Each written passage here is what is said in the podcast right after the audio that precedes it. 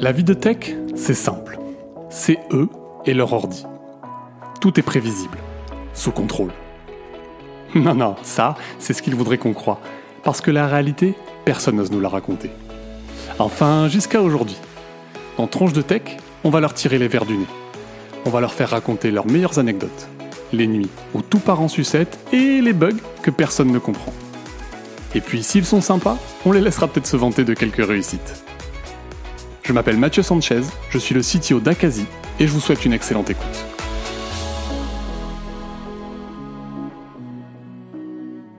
Salut Tiffany, est-ce que ça va bien?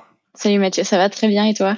Ouais, carrément, euh, pleine forme. Euh, euh, écoute, bah, je suis hyper content de t'avoir sur le podcast. Là, je ne sais pas si tout le monde te connaît, mais tu vas te, tu vas te présenter. Merci beaucoup vraiment d'être là en ce moment parce que je sais que tu as beaucoup de travail. Merci d'avoir invité. non, non, mais avec plaisir. Mais voilà, je sais que c'est grosse période pour toi, tu vas peut-être nous en parler un peu. Mm. Euh, du coup, pour commencer le podcast, est-ce que tu peux te présenter en trois phrases? En trois phrases. Donc, euh, je m'appelle Tiffany Souter, je suis développeur advocate chez AWS en intelligence artificielle et euh, j'adore les chiens. ok. Top. Tu as dit trois phrases. Ouais, ouais, non, non, mais J'ai paniqué. J'avoue que je m'attendais pas à celle-là, mais euh, ok. Donc, euh, alors on pourrait, euh, je sais pas si on va rebondir sur les chiens euh, pendant le podcast, mais peut-être qu'on en parlera, on verra.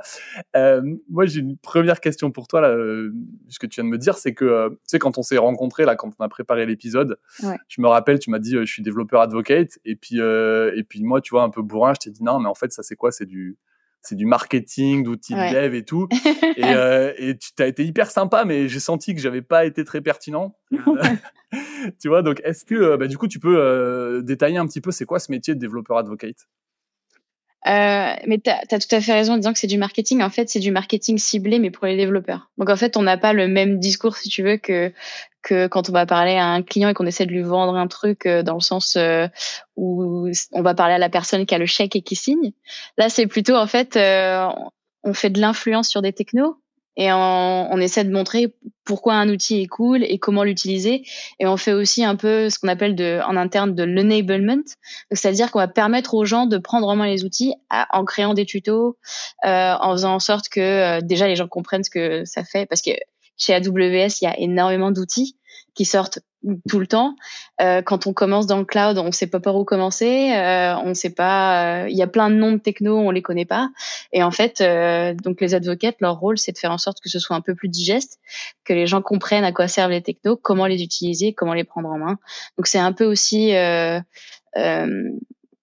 c'est un peu aussi euh, faire des tutos, euh, expliquer, aussi euh, faire briller un peu ces outils-là à travers des projets qui sont cool et que sur lesquels on peut communiquer aussi par la suite. Donc voilà, c'est c'est un, un job de développeur puisqu'on nous on nous on nous demande quand même de créer des choses comme on, on, nous demande de créer des choses qui intéresseraient sous le, sous le spectre du développement, si tu veux, qui, qui intéresserait des devs à regarder pour apprendre euh, à prendre en main un outil sans avoir tu sais le truc ultra shiny en mode euh, le PowerPoint avec les trois bullet points du style mon outil est le meilleur il fait ça et tout ça moi c'est plutôt bah cet outil je vais te montrer ce qu'il fait et puis tu vas te faire ton idée sur c'est quoi le meilleur à prendre et, et si Donc tu, tu veux montres en fait quoi. tu montres vraiment par l'exemple avec euh, voilà il y a pas on voit ce que ça peut faire réellement on te ouais, voilà. pas juste sur des slides et puis tu te découvres trois mois après que bah quelle était la promesse ou comment tu l'avais interprété qui était différent. Exactement. Et, et, euh, et on fait très attention, en tout cas, moi je fais très attention à pas faire de cherry pick, comme on dit, de Mhm. pas prendre euh,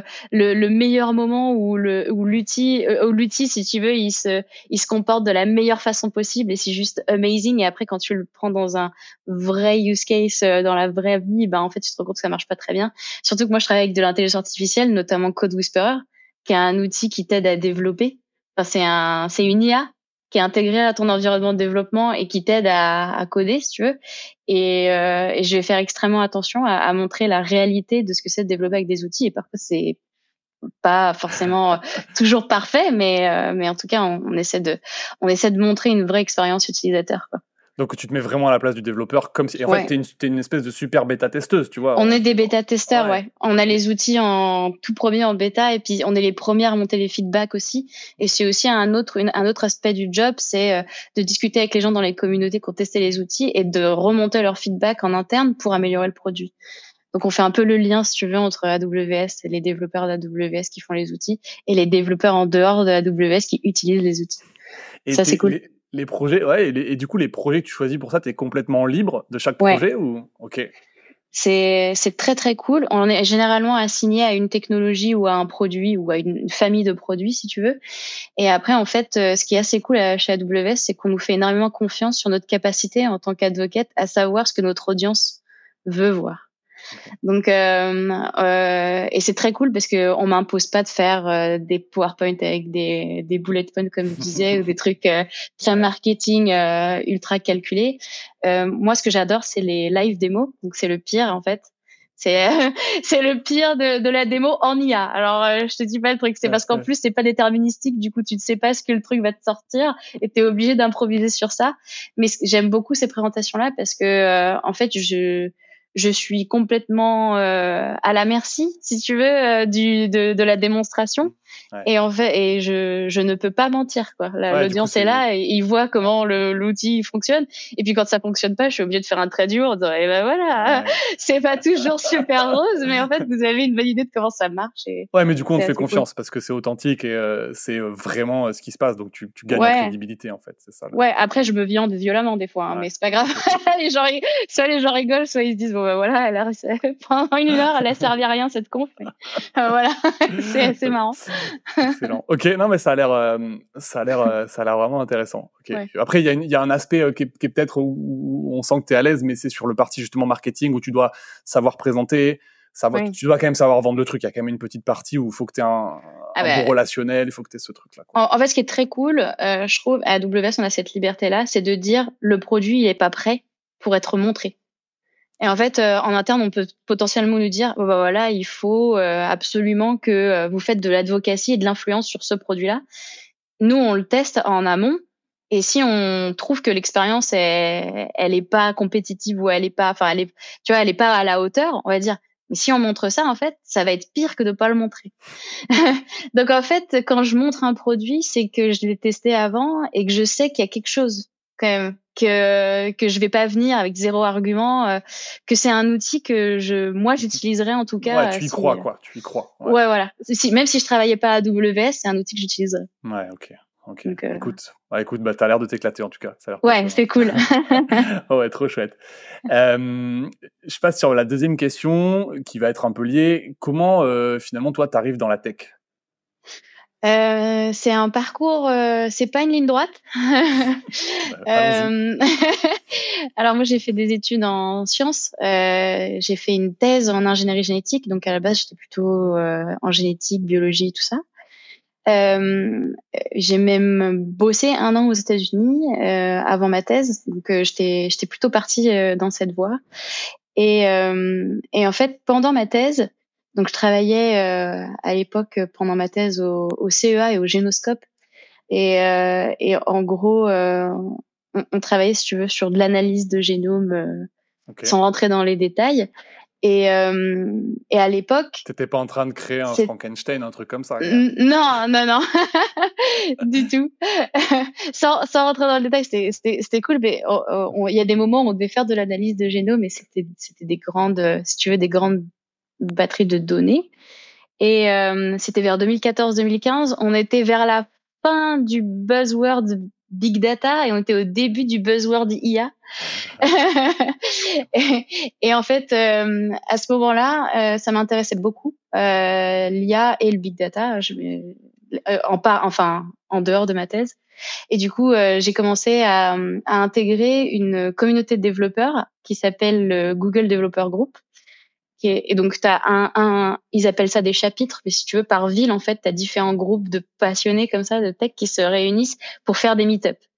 Et donc, euh, j'avais rejoint, j'avais rejoint ce, euh, ce le, Google Developer Group de Paris, et on organisait des conférences autour des technos Google. Et moi, ça me permettait, en plus de ma thèse, si tu veux, euh, d'être sensibilisée à toutes les nouvelles technos, euh, puisque c'était un sujet qui m'intéressait beaucoup. Mais tu connais déjà à l'époque, tu faisais? Euh, Je connais dans mon coin, mais euh, c'est pas pas professionnellement. Et en fait, euh, un, un truc qui m'a fait euh, qui m'a fait un peu chavirer, si tu veux, dans le monde de la tech, c'est qu'à un moment pendant ma thèse, je faisais je faisais des tâches qui étaient très répétitives, notamment de l'analyse de courbes de croissance. Enfin bref, et, et c'était assez indigeste, si tu veux. on l'output de la machine, c'était un CSV. Et ensuite, je devais le convertir euh, pour que ça puisse passer dans mon Excel. Et après, je traçais mes courbes à la main, enfin à la main sur Excel. Ouais, oui, oui, sur Excel. Okay. Voilà. Et, euh, et en fait, ça, je prenais des heures à faire mes analyses et je me disais mais c'est pas possible. Il y a, c'est euh, forcément, il y a un moyen d'automatiser tout ça. Ce n'est pas possible. Et du coup, à l'époque, je m'étais euh, intéressée euh, à soit R, soit Python. Finalement, j'ai fait un un script en R qui m'a permis de prendre directement mes CSV euh, directement de l'output de la machine, de les mettre, de les passer dans mon code et de générer mes courbes, euh, si tu veux, à la volée.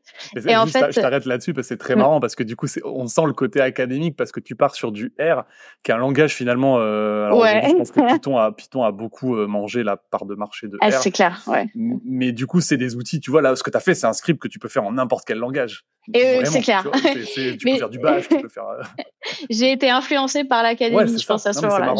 Et puis c'est au, moment où je cherchais un petit peu sur internet, je, regardais d'autres gens qui avaient fait des courbes de croissance dans, tu vois, dans d'autres, dans d'autres instituts, dans d'autres universités. Puis c'est souvent en R, donc je me disais bon, je vais partir là-dessus puisque c'était le plus grand nombre d'exemples. Mais tu vois, euh, en, en école d'AG, en donc en bioinformatique, on avait appris à faire du Perl. Ouais, donc, euh, tu vois, rien qui est vraiment euh, d'actualité aujourd'hui, quoi. Mais bon, ça m'a permis quand même d'avoir des bases. T'as déjà entendu parler du MATLAB?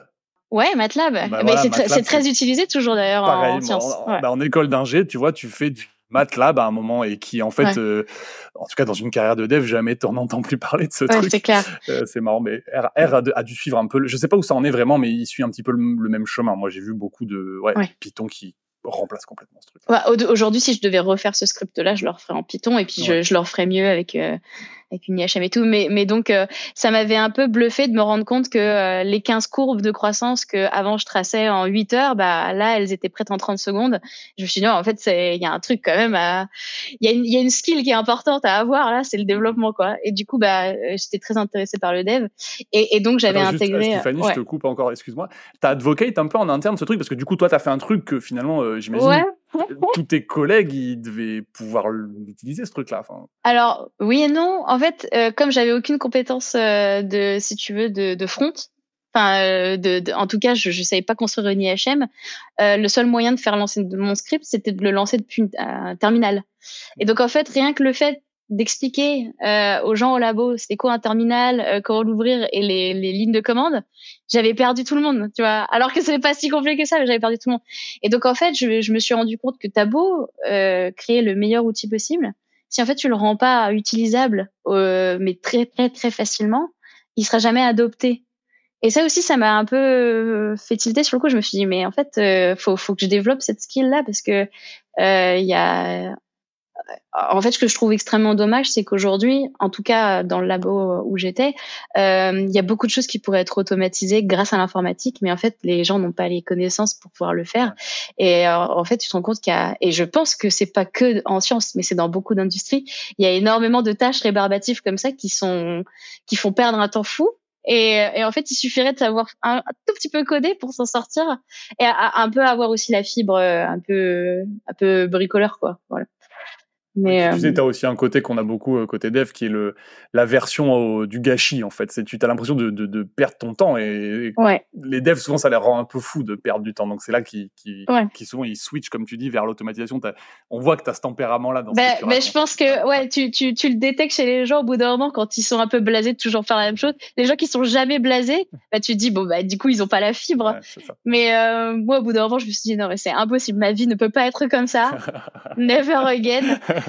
Et après, je suis pas revenue à, sur Excel. Après, je me suis dit, mais non, mais en fait, tu peux pratiquement tout automatiser si tu fais ça bien. Donc, euh, donc voilà.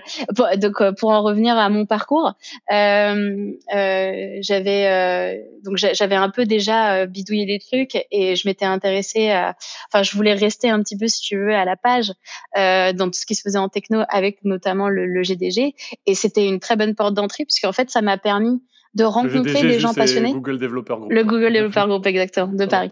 Ça m'a permis de rencontrer des gens absolument incroyables, passionnés euh, et qui avaient euh, envie de partager. Si tu veux. Et, ça, et ça, ça changeait énormément du, du milieu académique, je trouvais. C'est que dans le milieu académique, il y a quand même cette espèce de, de culture du secret où en fait euh, il n'y a pas vraiment d'open source, les gens parlent pas forcément de, des, choses importantes sur lesquelles ils travaillent parce qu'ils ont peur de se faire voler une publication ou un truc comme ça. Alors que euh, quand je suis arrivée un peu euh, si tu veux, au GDG, qu'on commence à me parler d'open source et qu'on me dit qu'il y a des gens qui travaillent gratuitement et puis qui mettent leur code. Et moi, j'étais là avec des grands yeux, je fais waouh, mais ce monde est génial. en fait, euh, j'avais l'impression qu'il y avait tellement de bienveillance et en fait, j'ai été un peu aspirée, si tu veux, euh, dans le domaine de la tech. Et puis là, on a commencé à parler d'IA. Et, et, et d'un seul coup, je me suis dit, mais en fait, mais pourquoi pas faire de l'IA aussi euh, en génétique, tu vois, euh, faire de l'analyse de génome avec de l'intelligence artificielle, c'est tout à fait possible. Sauf qu'à cette époque-là, c'est en parler, même euh, dans le cadre de ma thèse, c'était un peu de la science-fiction encore, si tu veux.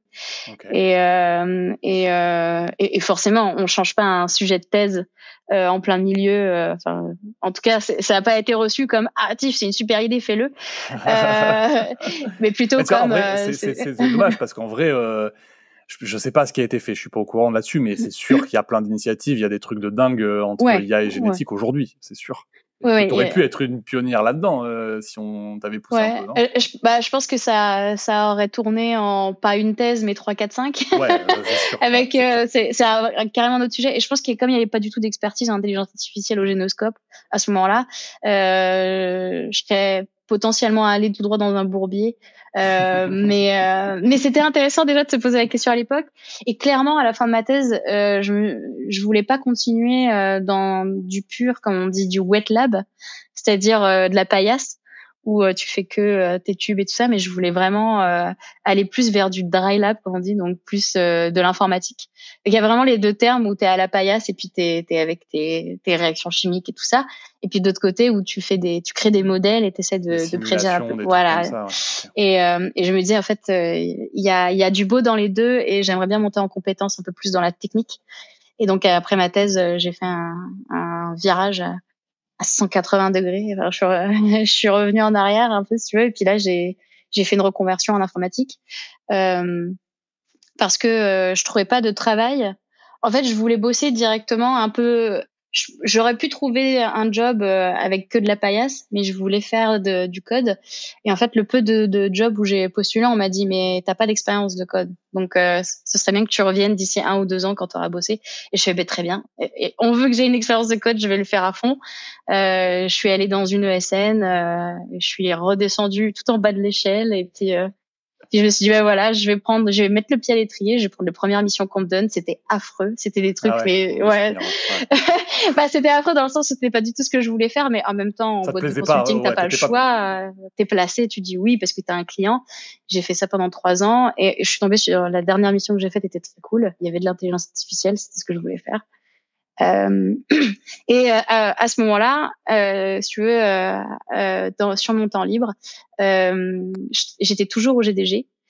Et en fait, au fur et à mesure que je montais en compétences en tech, je me disais qu'il fallait que je contribue à partager avec la communauté. Et donc c'est là que j'ai commencé à créer des, des talks. j'ai commencé à créer des projets que je pouvais présenter en conférence plutôt que juste organiser les conférences, je voulais monter sur scène et parler pour montrer les trucs que j'avais construits. En fait, tu es devenu développeur advocate avant d'avoir le job, en gros. Ouais, ouais exactement. Ouais, ouais. Euh, bah, ça, mais moi, j'aime beaucoup partager euh, euh, cet aspect pédagogique. En fait, euh, c'est c'est un peu commun sur.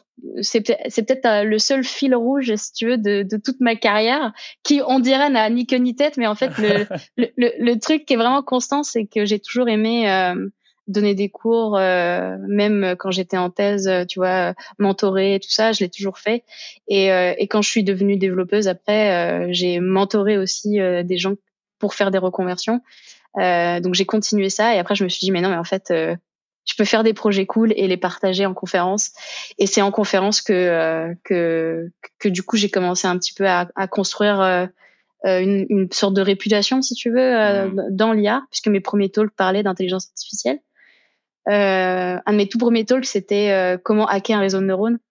C'était assez cool. et, euh, et euh, bon, aujourd'hui, il est complètement obsolète ce talk, mais euh, mais euh, je me suis éclatée à le faire. Et, et il suffit qu'il y ait les bonnes personnes dans la salle un jour où tu fais bien ta présentation et en fait après ça t'ouvre des portes, comme ça a été le cas à, une époque. Du coup, ça ça m'a ouvert les portes de Microsoft pour devenir développeur advocate en intelligence artificielle. Qui viennent te chercher sur un de tes talks en fait, c'est ça? Ouais, ils m'avaient vu et puis ils avaient trouvé ça cool et puis ouais. Bah, après, tu, tu passes quand même les entretiens euh, normalement comme tout le monde, mais, mais ça te, ça te t'offre une sorte de tremplin, si tu veux. Ouais.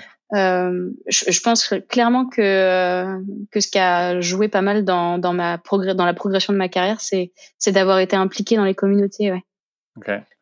Donc chouette. Et donc tu commences développeur advocate chez Microsoft à ce moment-là, c'est ouais. ça Ouais, exactement. En, gros, ils sont venus, ils m'ont dit euh, ce que tu fais sur ton temps libre, est-ce que tu veux le faire euh, tout le temps dans le cadre de ton travail. moi, j'étais là, bah, oh, carrément, c'est quoi ce job? C'est quoi développeur advocate Tu n'étais pas au courant de ce, pas au courant de ce truc-là à cette époque, en fait. Non. Tu, découvres que, ton, que ce que tu fais existe et, tu peux être payé pour faire ouais, ça. Cool. Ouais, je, je, je connaissais. Euh, euh, quand, quand tu fais ça, au bout d'un moment, tu te dis, je pourrais peut-être faire des vidéos sur YouTube et avoir ma chaîne et des trucs comme ça, mais en fait, euh, ça prend tellement de temps et puis t'es pas sûr que ça que ça s'envole. Et là, d'un seul coup, on, on, te le propose en job, enfin, ouais, en métier, dans une dans une boîte où tu vas, tu sais que tu vas travailler sur des technos qui sont à la pointe. Ouais. C'était un argument qui m'a, tu sais, quand tu veux travailler en intelligence artificielle et que tu veux faire euh, des trucs qui sont euh, on the edge, si tu veux, enfin, où, où tu sais que ça va être vraiment le top de la tech. Il n'y a pas beaucoup d'entreprises il y en a, il y en a euh, pas mal, mais euh, tu te dis, bah Microsoft, c'est quand même un, un, good start, quoi. Ouais, en fait, il faut des entreprises pionnières, donc il faut qu'elles aient de l'argent, il faut qu'elles aient déjà les reins solides, en fait, pour aller euh, ouais, exactement. investir là-dedans, parce que j'imagine qu'il y a mm. quand même plein de projets qui sont jetés à la poubelle au final. Hein, ah, tellement, non, mais bien sûr, mais ils font, mais eux, ils ont les moyens de de faire des projets qui ne qui ne marchent pas donc en fait, ils font plein d'essais et tout ça, et c'est pour ça qu'ils ont cette vélocité-là et cette capacité à pouvoir sortir autant de produits euh, rapidement. C'est parce que à côté, on voit pas tous les autres produits, ils se sont cassés la gueule, mais il y en a eu beaucoup. c'est comme ça qu'on innove, ouais. ouais, ouais et, exactement. Et c'est ultra intéressant. Ça a été ultra intéressant de, de, de partir sur euh, sur euh, sur Microsoft au bout seulement de trois ans en fait de, de, de développement. Euh, j'ai appris énormément de choses très très vite. Il a fallu que je me mette à la page. et dès le début, en fait, j'ai commencé à bosser avec euh, avec euh, Copilot, euh, qui était euh, dans dans ces stades un peu en fétal, si tu veux. Genre, et du coup, c'était très cool d'être dans les premiers à pouvoir utiliser ce, cet outil-là, à pouvoir découvrir le potentiel. Et je, je, suis tombée dedans, les deux pieds dedans, tout, si tu veux. je me suis dit ah mais euh, coder avec une nièce, trop bien. Euh, et puis c'est à partir de ce moment-là que, que, que j'ai commencé à m'intéresser un peu aux, aux, aux, IA conversationnelles et au coding companion et c'est tout. Ouais. Bah, ça me fait une bonne transition là, parce que tu as parlé de chaîne YouTube, tu as parlé de, de, de, GitHub conversationnel. Ma question suivante, parce que du coup, tu l'as pas. Je t'ai forcé à faire une transition qu'en trois phrases, donc il y a plein de trucs que tu pas dit sur toi. un, un, truc que tu pas dit, c'est que du coup, euh, aujourd'hui, tu es chroniqueuse euh, sur la chaîne YouTube de Micode, c'est ça? Ouais. ouais pas, peut-être la plus grosse chaîne YouTube euh, de dev en France. Ils sont pas mal placés. Euh, je saurais pas te dire exactement le classement, je veux pas dire de bêtises, mais ils, sont bien. C'est costaud, c'est des, c'est des, c'est des, des, chaînes à, je sais pas si tout le monde connaît dans, les gens qui, qui écouteront ce podcast, mais c'est des, c'est des chaînes avec, euh, enfin, c'est des, des, vidéos qui font, euh, plusieurs centaines de milliers. ouais, ouais c'est ça ça, ça ça, va taper le million de vues de temps en temps, quoi. Donc c'est costaud. Euh, et du coup, bah, je suis intéressé un petit peu par me, que tu me parles de cette expérience. Euh, Comment t'arrives là euh, Les moments un peu marquants euh, sur cette chaîne? Bah, ça remonte à, bah, à mon époque à Microsoft, en fait. c'est marrant parce que quand je, je, me rappelle de cette histoire, j'ai euh, ouais ça, ça, me fait, ça me fait toujours marrer. Mais en gros si tu veux euh, c'était pas encore c'était avant il faut se remettre dans le contexte hein, parce qu'aujourd'hui c'est difficile de se de se dire qu'à un moment Microsoft ils avaient pas forcément euh, la meilleure image en termes d'innovation et d'intelligence artificielle. Et c'était il y a pas si longtemps que ça Non, si, ça me parle, moi, en fait, hein, pour te dire, c'est vrai qu'à un moment, on avait un peu ce côté, c'est Google qui a mangé tout exactement, ça. Euh, exactement. Microsoft, ils, sont à la, ils sont à la masse, ils sont sur leur rente de vente des ordi, tu vois. Il y a Apple qui commence un plus à arriver sur. Donc, ouais, si, si, moi, je, je vois cette image-là. Exactement. Et, euh, et du coup, moi, j'étais advocate à ce moment-là euh, en intelligence artificielle. Et on avait, euh, si tu veux, euh, on parlait de ça, enfin, du, du, du, du fait qu'il y a des produits qui sont incroyables en intelligence artificielle chez Microsoft mais on n'arrive pas à communiquer dessus euh, bien, tu vois. Enfin, on n'arrive pas à faire en sorte que les développeurs en entendent parler. Donc, ils sont très bons en marketing euh, à Microsoft, mais le marketing classique, si tu veux. Plutôt corporate, un peu, ouais. Ouais, où, où ils vont chercher, euh, tu vois, des, des business decision makers, enfin, des, des, voilà. Mais mm. après, quand on veut parler aux développeurs, c'est un, c'est une autre façon de faire. Et puis, ils sont sensibles à d'autres discours. Et en fait, euh, les, les, développeurs, il faut leur montrer réellement la techno, quoi. Il faut leur, faut euh, soulever le capot, euh, mettre le cambouis et tout ça. Et, euh, et donc, Juste pour te dire, ça me fait penser à un truc, pardon, mais j'ai un, exemple là, pareil, je suis en train de regarder un sujet, et, euh, tu vois, j'ai la proposition commerciale de la boîte, et ils mettent dans le mail euh, PS, euh, on est en train de travailler sur les modèles d'IA, on va les améliorer de ouf, ça va être encore mieux que ce que vous avez testé. Je dis, ouais, ben, moi, cet argument, je le discarde, en fait, tant que je l'ai pas vu, tu vois, tu peux me promettre plein de trucs, tant que je l'ai pas vu, voilà, je vais pas payer parce que tu me promets un truc que j'ai pas vu. Donc bref, c'est pour te, effectivement, la mentalité développeur, elle est souvent, tu te fais le truc shiny, tu y réfléchis quand. Montre-moi, exactement montre-moi. Et, et, le pire, c'est qu'il y avait euh, beaucoup de potentiel euh, chez Microsoft. Juste, il fallait savoir le, le montrer de la bonne façon, peut-être à la bonne audience ou avec les bons. Et c'est à ce moment-là où euh, où ils ont comment ils ont fait un partenariat du coup avec Micode. Euh, un, pour faire une vidéo sponsorisée, si tu veux, où un invité de Microsoft venait parler d'intelligence artificielle sur leur plateau. Euh, donc c'est quelque chose que Michael fait régulièrement. Il invite quelqu'un et puis il y a euh, donc c'est c'est voilà c'est un contrat financier, mais mais du coup en gros la question s'est posée de savoir bah, qui on envoie euh, sur le plateau. Euh, parce que euh, Microsoft a ses travers de PowerPoint. Et euh, je disais de cherry picking et tout ça de bullet points. Et en fait quand tu discutes avec Michael tu te rends compte que c'est pas du tout l'ADN de la chaîne bah, bien sûr de, de venir avec des slides et de faire avec un costard cravate et tout ça et du coup, bah, euh, euh, mais ils se sont très vite adaptés euh, du coup au sein de Microsoft. Et puis euh, à un moment, ils ont contacté donc mon équipe d'advocates. Et puis ça aurait pu tomber sur n'importe qui d'autre, mais c'est tombé sur moi. On m'a proposé. et, et pas que ça, mais aussi Michael, il a choisi Enfin, si tu veux, on a on a dîné aussi. Enfin, il y a eu un repas où on a mangé tous ensemble. Et puis, euh, Michael aussi, il choisit un peu les gens qui vont venir sur le plateau. Si, si ils le sentent, c'est en termes de feeling. Je pense que c'est quelqu'un qui marche beaucoup aussi, euh, un peu. Euh, ouais, il a beaucoup d'instinct, euh, je trouve, Michael, et du coup, il choisit assez bien des choses comme ça. Enfin, voilà, il a, il a un bon avis à peu près sur tout. Et donc, à la fin, ils se sont mis d'accord sur le fait que ce serait cool que je passe sur le plateau. Et, et donc, Michael voulait une démonstration. il voulait pas que du, un discours marketing, si tu veux, qui était un peu lissé, tout ça ce que j'aurais pu faire, cela dit. Hein. Mais il voulait montrer un truc, euh, voilà, il, fallait faire une démo. Ouais, ouais, quelque chose. Euh, et donc. Euh, c'est un peu l'ADN de la chaîne aussi, en fait, de montrer des trucs, tu vois, un peu ouf, un peu à la pointe. Donc. Exactement. Et du coup, avec un, un pote, Wassim Chegan, on a un peu rushé euh, pour euh, pour remettre sur euh, en place une démo qui avait été déjà faite en interne par quelqu'un d'autre pour Build, mais du coup qu'on a un peu réaménagé, si tu veux, pour pouvoir le montrer sur Underscore. Et ça a été un Underscore, juste c'est la chaîne de Micode, du coup. Pour ouais, pas. exactement. Et on a on a carrément rushé jusqu'à la veille. Non, mais jusqu'à le jour même, en vrai, j'étais pas sûre que ça marche. Donc c'est pour te dire à quel point j'étais pas bien le jour du live. Euh, parce que du coup, tu es déjà sur une chaîne. J'imagine qu'il avait déjà une notoriété quand même euh, à l'époque. Donc toi, tu arrives sur ce truc-là. Donc j'imagine que c'est quand même peut-être un step par rapport à ce que tu fais. Je, je m'en rends pas compte. ouais, carrément. Et en plus, tu as un truc où tu sais pas si ça va marcher. Donc, euh, en fait, c'est en live. C'est mon premier live. Ouais, c'est mon premier live sur Twitch. Euh, D'habitude, je fais des conférences, donc même si c'est une salle de 200 personnes, ça reste un petit comité par rapport à un live Twitch où tu as potentiellement 1000, 2000, 3000 personnes. Et puis, les gens, ils écrivent dans le chat, mais ils, peuvent potentiellement t'incendier. Enfin, toi, moi, je vois pas le chat, mais je me dis, mais qu'est-ce que les gens ils disent sur le chat? Ça se trouve, je passe pour une guignole, mais pas possible, tu vois. Et, et moi, j'étais vraiment comme ça. Euh, je savais pas du tout comment l'appréhender. Et surtout en tant que femme, en fait, on se pose beaucoup de questions euh, sur euh, sa propre crédibilité, l'image qu'on renvoie. Euh, je me suis posé énormément de questions sur euh, des trucs débiles que je pense que les mecs se posent pas, mais comment est-ce qu'il faut que je m'habille?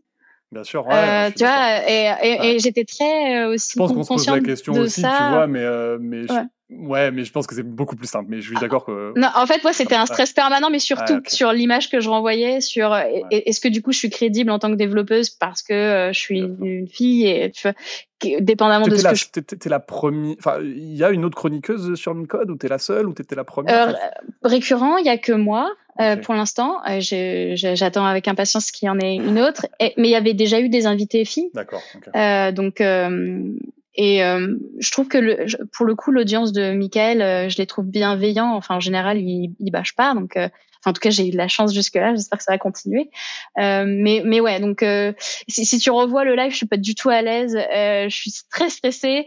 Je, dans ma tête, je me dis ça va pas marcher tout le long. Euh, jusqu'au bout, je stresse à mort. Quand, quand ça finit par marcher au final pendant le live, je suis moi-même ultra épatée du truc, ce qui est trop bizarre, parce que je suis censée contrôler le machin. Finalement, ça marche et je suis là, je fais oh waouh. C'était quoi juste le, le, truc que, que ça devait faire C'était quoi?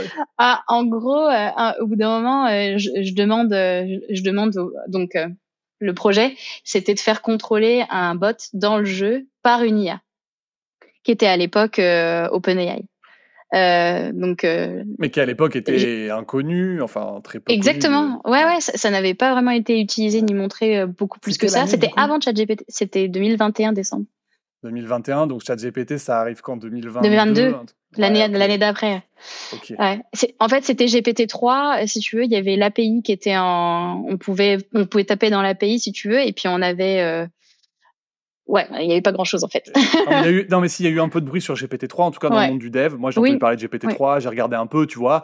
Et après, ça, c'est, ça, voilà, bas de la courbe, on n'entendait plus trop parler, sauf si tu t'intéressais peut-être à l'AI, tu vois, mais effectivement. Okay. Ouais. Et, et donc, euh, en fait, ce qui était assez cool, c'est que euh, dans le code, si tu veux, on avait, euh, euh en, en, très gros, euh, y a, on avait un call à l'API qui envoyait un contexte qui expliquait, bon, bah voilà, on est dans le jeu de Minecraft qui le contexte, c'est ce qu'on envoie à l'IA. Donc, on, on, explique à l'IA. Donc, euh, à l'époque, c'était GPT-3 Codex. Euh, on, on, lui envoyait, euh, on lui envoyait le contexte, c'est-à-dire, euh, euh, t'es dans Minecraft, on utilise la librairie Mindflyer et on veut euh, jouer avec, interagir avec un bot. Et après, on lui donnait des exemples de ce que tu pouvais faire, genre par exemple marcher à droite, marcher à gauche. Et ben, la, l'instruction, enfin la ligne de commande en code pour faire marcher euh, tout droit ou tourner à droite, c'est ça, ça, ça et ça. Et du coup, on lui avait donné pas mal d'exemples comme ça. Et tout après, ça en langage euh, naturel. Oh, euh, ouais. Et mais le, le code lui. Euh, et plus le code. Ouais. Voilà. Et euh, et du coup, ce qu'on ce qu'on faisait après, c'était que quand tu étais dans le jeu et que tu discutais avec le bot dans le chat, euh, tu pouvais dire hey salut comment ça va? Et du coup, ça a envoyé tout le contexte à euh, GPT-3 Codex, plus euh, la nouvelle interaction que tu avais dans le prompt. Et puis, il générait une réponse. Soit il te répondait, soit il faisait une action en fonction de ce que tu lui disais. C'était ultra impressionnant pour l'époque. Donc toi, concrètement, ce que tu vois, ce que les gens voient, c'est euh, tu tapes et comment ça va, parce qu'ils voient pas tout le reste que tu me décris là, et ils voient le, le, le, le, bonhomme dans Minecraft répondre. répondre. Interagir ouais. avec, avec les règles du jeu, en fait. Exactement. Auto ouais, automatiquement. J'ai tenté une explication avec un schéma, mais c'était pas ultra précis. Puis j'ai pas eu le temps de, tout expliquer l'architecture derrière. Mais en gros, euh, on envoie un contexte quand même, avec un, on injecte un contexte en amont euh, du début de la conversation, et aussi pour garder l'historique de la conversation.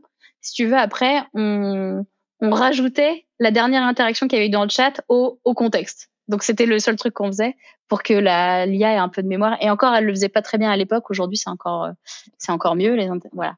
Mais donc euh, on avait fait ça. Et donc ce qui s'était passé pendant le live, c'est que euh, je, commence à discuter avec mon bot et puis après je lui demande comment est-ce qu'on craft euh, une, crafting table. Donc c'est une table pour crafter des objets dans Minecraft.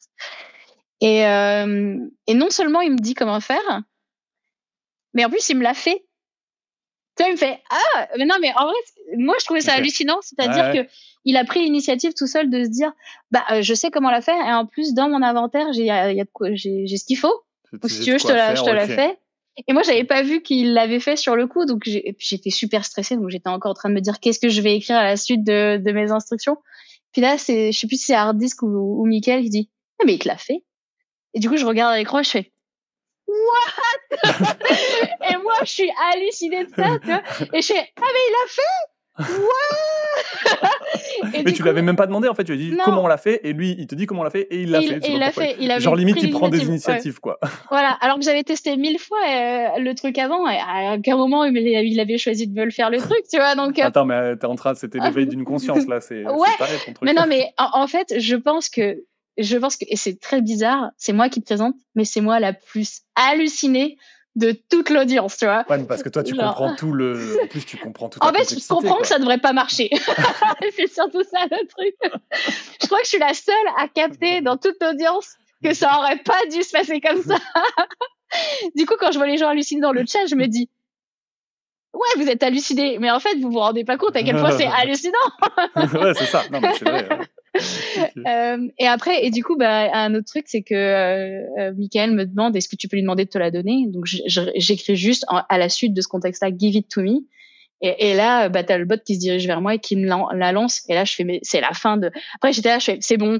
Tu sais, je peux drop the mic. J'étais là, c'est ouais, parce que juste pour, juste pour expliquer, en fait, parce que comme ça, si on, mais t'as écrit give it to me, donc donne-la moi. Donc en fait, t'as pas écrit donne-moi la table que t'as mis dans tes mains. Tu l'as dit donne-la moi. Donc en fait, ça veut dire que lui, il comprend ce là, ça désigne la table. Et donc, effectivement, euh, ouais, c'est assez fou. Et à cette époque-là, un an avant ChatGPT, c'était vraiment fou. Bah, bien sûr. genre remis dans son contexte. Euh, là aujourd'hui, on refait la démo, les gens sont là, what else Mais enfin, tu vois, genre et alors, alors que là, en fait, euh, non, un an avant, c'était vraiment incroyable. Cette vidéo, vous des frissons à chaque fois parce que je me dis, mais euh, la probabilité, enfin, les, les, les, les, dieux de la démo étaient au-dessus de moi. ils, ont mis les doigts sur le bout de son chose qu'ils ont fait, c'était incroyable. voilà. Et du coup, en fait, cette interaction-là avec l'équipe de Nicole a été incroyable. Euh, je me rappelle qu'après le live, on a, on a, on a cette espèce de rituel maintenant que je connais, que je connaissais pas avant, qui est de manger une pizza avec les invités. Et du coup, bah, j'étais invitée à manger la pizza avec l'équipe. Et on avait ultra bien déconné. Euh, j'ai trouvé que les, tout le monde était incroyablement super sympa et bienveillant. Euh, franchement, il a une équipe en or. Euh, ils sont tous très compétents. Euh, c'est un plaisir de discuter avec eux de tech.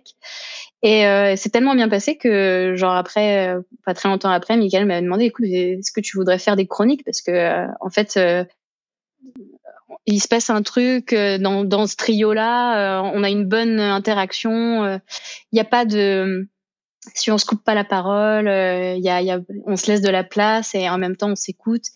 Et en fait, euh, du coup, moi. Une, alchimie un peu, quoi, un truc euh, vraiment. Voilà. Et puis, en fait, je pense que le but aussi, c'était, tu vois, Michael, lui, il sait ce qui va se passer puisqu'il a le fil rouge. Euh, il y a en général quelqu'un d'autre qui connaît aussi le, le, déroulé un peu de l'émission, qui, qui va participer. Et moi, je suis la troisième personne qui ne sait absolument rien de ce qui va se passer.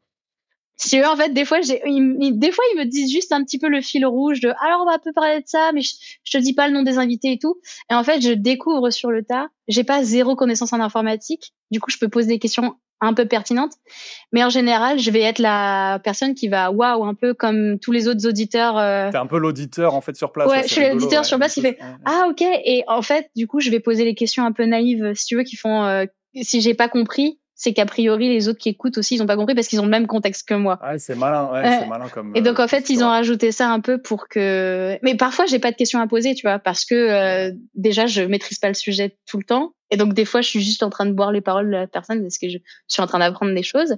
Et parfois euh, c'est plus dans mon domaine et là je peux poser des questions, voilà. Donc ça dépend vraiment des des jours, mais c'est pour ça que je suis là, c'est je pense pour apporter un peu ce Génial. Non, mais génial. Belle aventure. Euh, t'as, t'as, t'as, pas mal de belles aventures déjà. Ouais, c'est cool. Oh, ouais. C'est cool. écoute, je, je, sais pas c'est quoi le prochain projet, mais j'ai hâte de voir la suite. Ça va être chouette.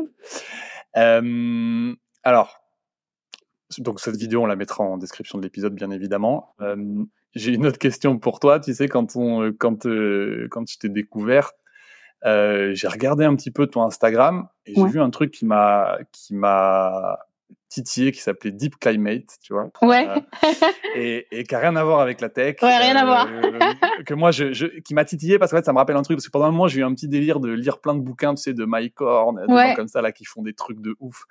moi, je trouve ça ouf. C'est ces gens qui, tout seuls, ils font des choses qui paraissent impossibles. Et, euh, et du coup, Deep Climate, ça m'a parlé parce que je pense que j'ai lu le, le, le, bouquin euh, de Christian Clot. De Christian, ouais, Christian euh, qui était fou. donc, il a passé le, le, bouquin, je sais plus, s'appelle les ex, enfin le truc des extrêmes, je sais plus comment ça s'appelle, où en fait, il va sur sur trois mois ou sur six mois, il fait euh, quatre destinations. Ouais, quatre destinations dans le très chaud, très froid, mais c'est le très chaud, c'est des trucs de ouf, c'est des endroits où il fait 70 degrés. Ah. Euh, le froid, c'est en Patagonie. Enfin bref, quand tu lis ce truc-là, moi, ça me, bref, il a failli passer euh, plusieurs fois. Hein, c'est dingo. Et, et, donc du coup, voilà, Deep Climate, c'est un lien avec ça. Donc je veux bien que tu nous racontes un peu ce que tu fais là-dedans, euh, pourquoi. ça a l'air top. Bah du coup, je vais repartir à partir de Christian. Donc Christian, effectivement, il a, il a ce projet euh, de, de, si tu veux, euh, d'étudier les capacités d'adaptation du corps humain aux conditions extrêmes. Et donc, il a fait ces premières expéditions-là en solo. Mais le but pour que ce soit euh, que les analyses soient représentatives, si tu veux, c'est d'y aller avec un plus grand échantillon de personnes. Et du coup, il cherchait 20 volontaires, 10 hommes, 10 femmes, pour refaire ces expéditions-là euh, avec lui. Donc, il cherchait 20 fous, si tu veux. Mais des gens pas forcément non plus, euh, tu vois, ultra entraînés. Il aurait pu prendre des alpinistes chevronnés ou, ou je sais pas moi, des, des légionnaires qu'on fait, qu'on fait d'Amazonie, des trucs comme ça. Mais non, en fait, il cherchait un panel assez représentatif de d'un peu toutes les couches sociales, si tu veux, et, euh, et que ce soit équitable en termes de, de genre, donc euh, hommes et femmes. Et euh, ça, ça, ça, date d'il y a très longtemps. Hein. Ça fait, c'était il y a 7 ans, 8 ans, les premiers recrutements. Du coup, j'ai, j'étais encore en thèse à l'époque. Euh, et j'ai, j'ai trouvé ça juste fou. Donc, euh, encore comment une fois. Comment t'as découvert ça juste? Moi, c'est marrant. Euh, quand, quand j'étais en thèse, c'était difficile les fins de mois, et du coup, pour euh, pour euh, avoir un petit peu de cash en plus, si tu veux, j'étais cobaye dans des expériences. Et donc, j'étais sur une mailing list de de l'ICM, donc l'Institut du cerveau et de la moelle épinière, et ils cherchaient des volontaires pour passer des IRM de temps en temps. Un IRM d'une heure, c'est 80 euros. Voilà. si, si jamais ça intéresse des auditeurs, vous pouvez chercher sur, euh, je sais plus c'est quoi, euh, pour pour être sur cette mailing list là, mais du coup régulièrement tu reçois des mails d'appel à volontaires pour passer des tests euh, dans des IRM. C'est ultra chiant, mais bon, euh, moi j'avais besoin de, de, de, manger un peu plus qu'une boîte de conserve de maïs à la fin du mois, du coup, euh, du coup je faisais ça. Et un, et un jour, je reçois cette annonce qui, sort complètement de l'ordinaire, qui est euh, est-ce que ça vous dit de partir euh, dans des conditions extrêmes et tout ça? J'étais en plus c'était un moment où j'étais pas bien dans ma thèse et tout ça. Je fais mais je veux partir tout de suite j'étais là mais emmenez-moi même à 70 degrés en fait je serais mieux qu'au labo là. C'est clair je suis volontaire exactement comme dans Hunger Games. Volontaire tu vois. Là je, je, veux partir peu importe où vous m'emmenez. Et en fait la description était trop bien. Et euh, et à ma grande surprise j'ai été parce que il y a eu beaucoup de sélections. Il y a eu beaucoup de, de, de, gens qui étaient intéressés. Ouais, euh, ouais, ouais, il y, a, y, a eu beaucoup de gens qui ont postulé, mais aussi il y a eu beaucoup de programmes de sélection dans le sens où euh, euh, on a passé beaucoup de tests, on a passé plusieurs entretiens. Euh, euh, après, on a eu des tests physiques, on a eu des week-ends d'entraînement où ils, analysaient, alors je sais pas sur, du tout sur quels critères ils se sont basés, mais ils regardaient un peu comment réagissaient certaines personnes. Et euh, si tu veux, les, les, au début, on était une quarantaine de présélectionnés, puis après ils ont réduit le groupe à, aux 20 qui allaient partir. Mais, entre temps, il y a eu quoi l'entraînement? Ils, te, ils te mettent dans des conditions déjà où tu dois survivre pendant un week-end? C'est quoi euh, Ouais, bah c'était un peu ça. Euh, euh, on a eu des week-ends euh, où on avait par exemple une certaine distance à parcourir en un week-end avec des sacs euh, chargés à bloc de 30 kilos de poids où il n'y avait pas de nourriture dedans par exemple. D'accord. des trucs comme ça. Et t'as pas de tente et du coup tu dois dormir dehors ou tu dors pas. Et tu continues à voilà des trucs comme ça. C'est vraiment l'adaptation. Ils regardent comment vous débrouillez en fait. Ouais ouais ouais. Puis puis il y a des gens au bout d'un moment ils se rendent compte qu'en fait euh, juste ça les ça les convient pas et puis ils s'en vont de, par eux-mêmes. Et donc il y a eu ces sélections là. ça a traîné aussi parce que il y a eu la Covid qui nous a empêchés de partir. Euh, en 2020, euh, il y a eu euh, bah, la guerre en Ukraine qui fait que du coup une des destinations c'était la Sibérie et du coup c'était mort.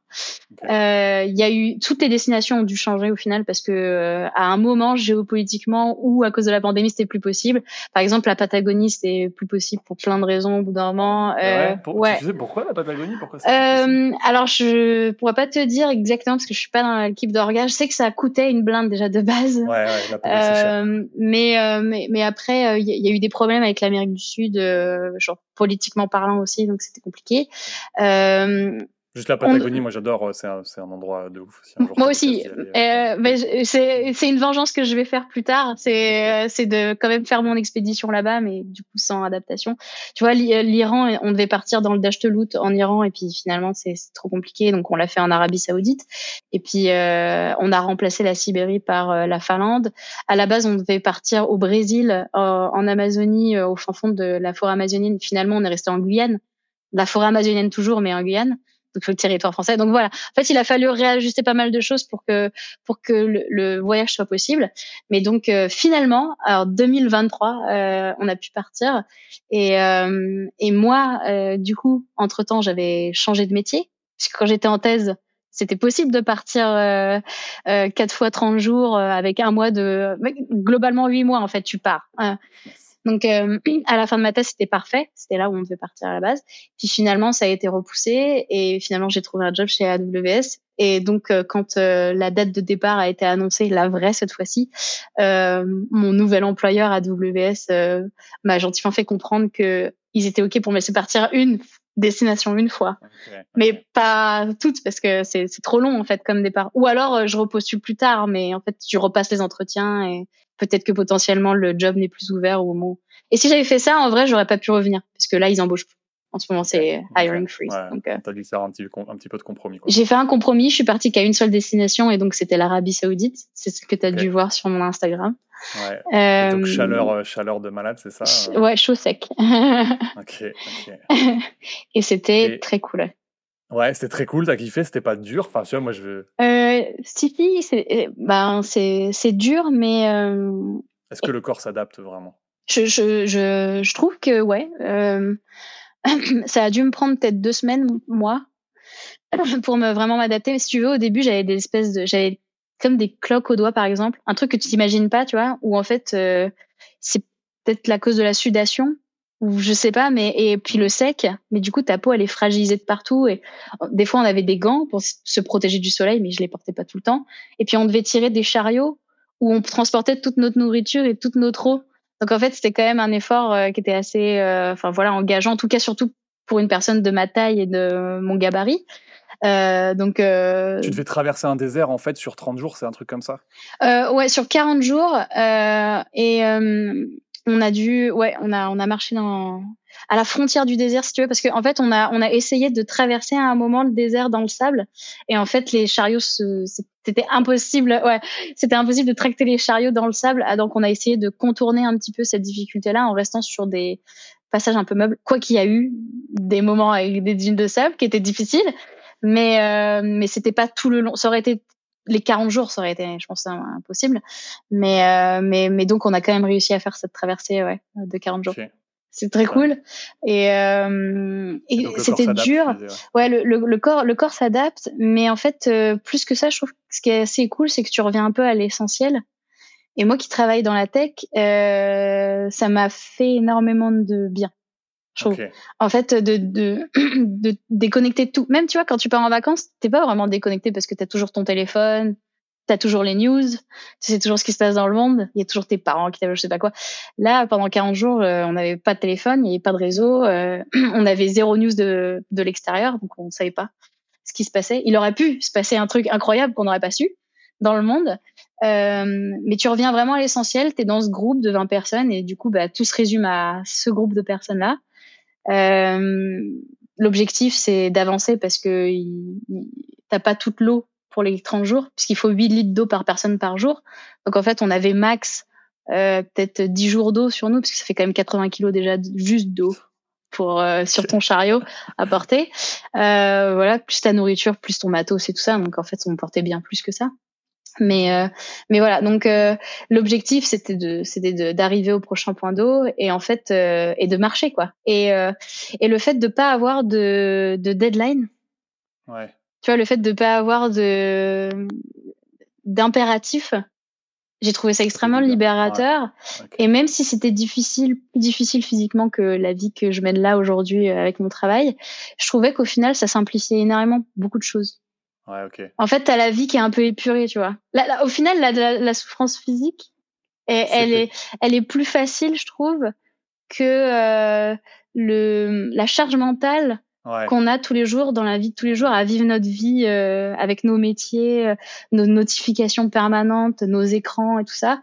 Et je trouvais ça beaucoup moins oppressant et limite pour te dire en fait quand je suis rentrée, euh, le, quand on est le premier jour on est arrivé à l'hôtel et qu'on a pu rebrancher nos téléphones, j'ai vu la masse de notifications arriver et ça m'a fait flipper. Enfin j'ai eu un comme, quoi. Ouais, j'ai une petite angoisse et j'ai fait, je l'ai éteint et je me suis dit, en fait, je suis ah, pas, pas du tout prête. ça monte, ça monte l'angoisse, t'as, as toutes les notifications, tu fais, oh non, en fait, je suis pas vrai du tout. j'ai éteint mon téléphone et, et j'ai mis beaucoup de temps à, à déplier. Euh, j'ai mis deux semaines, je crois, à tout déplier, euh, tous mes notifs. Euh, et, et puis c'est un travail sur soi aussi de se dire, bah, il y a, y a une semaine, t'étais au milieu du désert, et puis la vie était très simple. Et d'un seul coup, tu reviens et tu as toutes tes obligations. J'ai repris le taf tout de suite, moi. Ok. Donc, euh, c'est. Ouais, les obligations, la charge mentale, comme tu disais, un peu les angoisses, le stress, la boule au ventre, là où tu as euh, l'effort physique, mais tu as un seul objectif. En fait, souvent dans la vie, on a plein d'objectifs, on a plein de trucs, on se dit, tu vois, tu as toujours ce truc, faut que je fasse ça. Exactement, ça, ouais. Tu cumules, là, tu as un seul. En fait, c'est vrai que tu ce que tu disais, le seul objectif, des fois, c'est un peu libérateur, tu vois, être monotâche. Ouais. Simplifier, j'avance dans un truc. revenir à, à l'essentiel un peu. Et je trouve qu'il y a beaucoup de de bruit de fond en fait euh, dans nos dans nos dans nos vies actuelles de, de, tous les jours. Euh, ce qui était ultra bien, c'est c'est d'arriver à, à, à éteindre un peu tout ça. Et ça a mis un peu de temps, tu vois, dans le désert. Pendant le désert, au début, tu y repenses. Euh, au, début, tu te dis ah oui, en rentrant, il faudrait que je fasse ça pour le taf, ce serait cool. Puis t'as as encore les trucs frais de ce que tu dois faire et accomplir, et tu, tu mets plein d'objectifs. Et au fur et à mesure des jours, en fait, tes objectifs s'effacent un petit peu et ça laisse place à un peu plus de clarté, je trouve. En, en fait, tu dis en fait, c'est pas si important que ça. T'as tous les trucs auxquels tu penses tout le temps. vachement. Ouais, et tous les trucs auxquels tu penses tout le temps qui te prennent beaucoup de, de, de temps de charge mentale. En fait, c'est pas si important que ça. Et t'as as réussi juste, euh, t'as réussi à en garder quelque chose que tu peux utiliser maintenant aujourd'hui parce que moi je vois ton, ton truc. Je prends des vacances, je me remets euh, en perspective, ça va mieux. Je reprends le boulot. Au bout de deux jours, en fait, c'est fini alors que je m'étais promis de, de continuer à prendre du recul, tu vois. Est-ce que t'as réussi à en tirer quelque chose? Euh, Je pense que ça a mis pas mal de choses. Euh, L'ordre des priorités de certaines choses, on change. C'est un peu bousculé ça chez moi.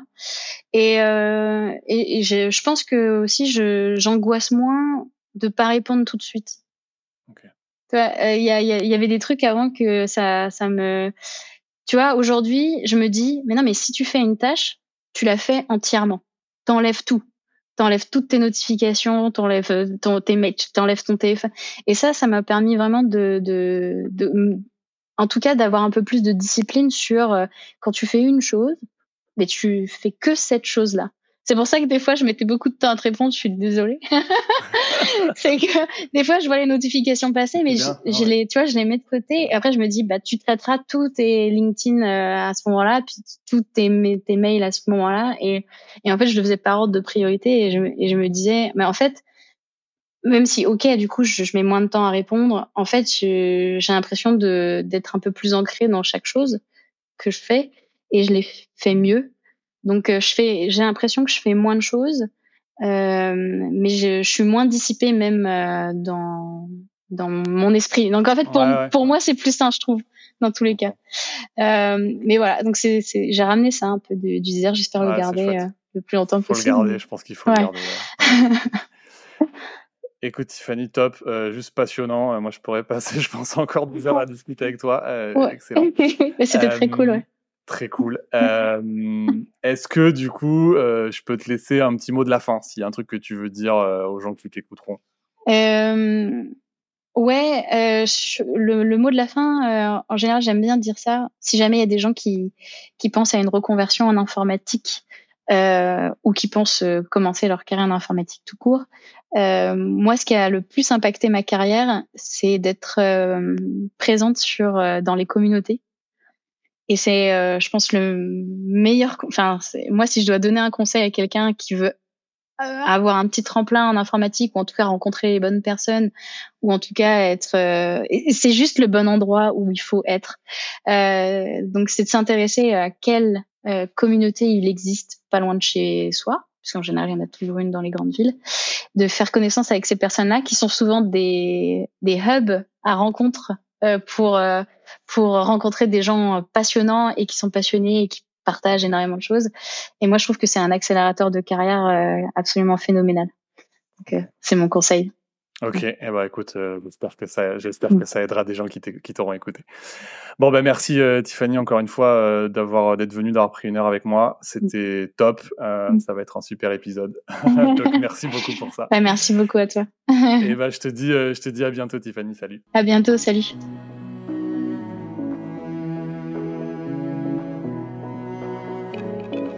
Ça y est, c'est terminé. La tronche de tech du jour nous a livré tous ses secrets. Ou presque. S'ils t'ont plu, n'hésite pas à nous le dire en commentaire, à noter le podcast ou à m'envoyer un message sur LinkedIn. Dernière chose, si tu es freelance ou indépendant ou que tu envisages de te lancer à ton compte, tu auras certainement besoin d'un expert comptable. Dans ce cas-là, viens voir ce qu'on fait chez Akazi sur www.akazi.io. Ça s'écrit A-C-A-S-I.io. Et promis, tu seras super bien accueilli. Sur ce, je te dis à très vite pour un prochain épisode de Tronche de Tech.